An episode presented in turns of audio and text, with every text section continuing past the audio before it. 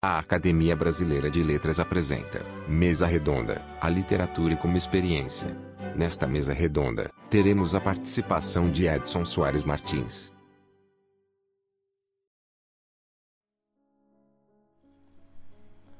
Eu quero falar de experiência, de literatura como experiência. Para isso, eu parto do sentido mais próximo talvez da etimologia da palavra. Eu vejo a experiência como esse movimento que nos leva a aprender não apenas com, mas pelo que está fora do nosso conhecimento. Aprender por ações meramente tentadas ou coroadas pelo êxito.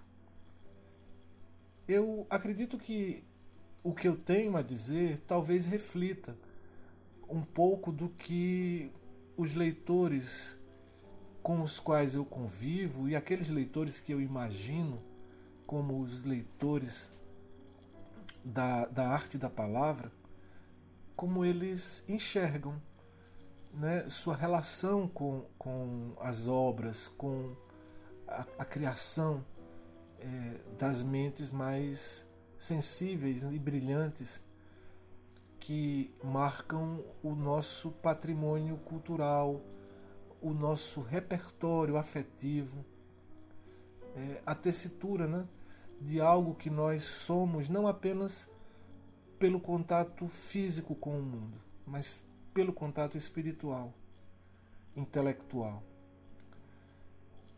A primeira tentação que me ocorre é falar que a literatura me propiciou, me formou através de uma experiência da solidão.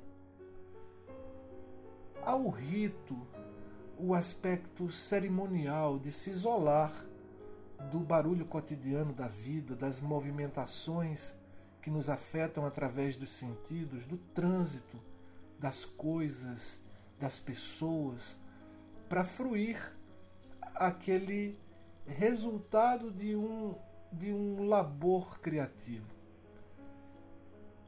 Isso não, não, não traduz com perfeição a experimentação do, do ato. É, eu me vejo muitas vezes olhando para a minha trajetória como amante da literatura em cenários isolados em cenários é, de solidão, acompanhado apenas da leitura.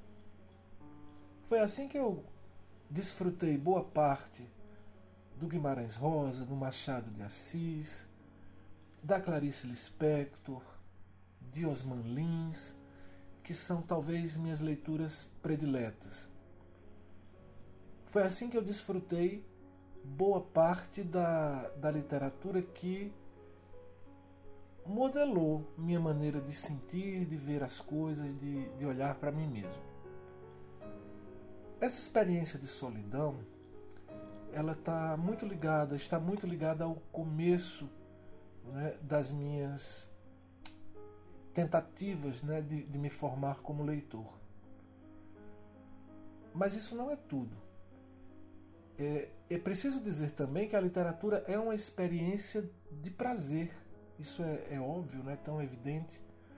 Mas a, a experimentação desse prazer é esse movimento de é, me construir melhor, vivendo a alegria de investigar, de enxergar o modo amoroso como poetas é, é, da altura de Bandeira, de Drummond, do Manuel de Barros, de Eurides Fontela, para citar apenas alguns, como essa essa amorosidade do criador modela a própria matéria criante, que é a palavra. E assim o prazer se tornou, é, junto com a solidão, um dos meus mais importantes pedagogos. esse prazer não se não se não era mais possível de se conter na solidão. E aí a experiência me levou é, na busca de compartilhar, de, de dividir essa vivência. E aí é a experiência da empatia que entra em cena. De me colocar pela leitura, de entender o velho, a mulher, o tirano, o migrante, a criança. Esse deslocar-se já foi é, é, suficientemente apontado, tratado como uma das potências da palavra literária. Não digo, portanto, nenhuma novidade. Mas a, a trama que se constrói na minha experiência, eu acredito que talvez seja a trama de muitos. Pensar sobre isso é, me concede também a, a clareza de como a literatura nos compele a experiência da partilha. Isso foi talvez o, o ponto em que minha vivência de professor tem suas raízes. A necessidade premente de construir essa empatia me levou das, da, da vivência da, da necessidade ao ato em si. E me tornei professor de literatura. Essa trajetória, no ponto em que eu a situo, movendo-se entre essas pedagogias da solidão, do prazer, da empatia, da partilha, me fornecem um ponto de vista mais organizado acerca do que eu espero do, dos livros, dos autores, das imagens, dos ritmos, é nos dar a contemplação, também em seu sentido mais antigo, a ideia de um lugar intensificado de potências, um lugar no qual as previsões são propiciadas. A contemplação neste sentido. Olhando, contemplando, portanto, a experiência, eu vejo que a literatura na criança, no pequeno leitor que eu fui há décadas atrás, a literatura garantiu um sequestro do futuro.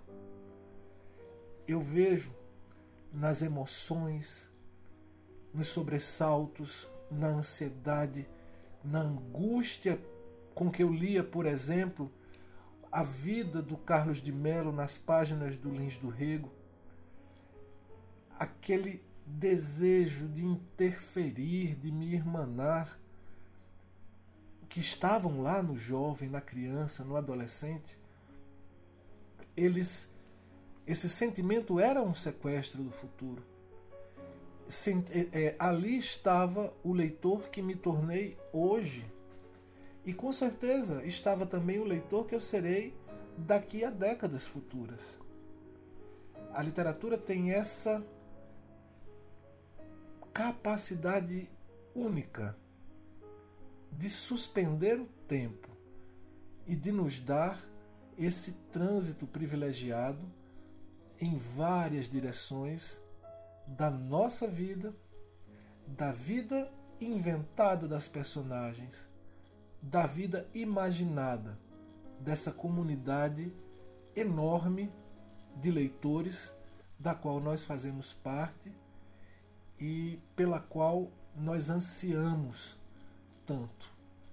Nós precisamos tanto que essa comunidade cresça, se fortaleça, se materialize como um dos caminhos mais decisivos de construção da experiência de ser humano em nosso tempo, em nosso lugar e com nossos sonhos.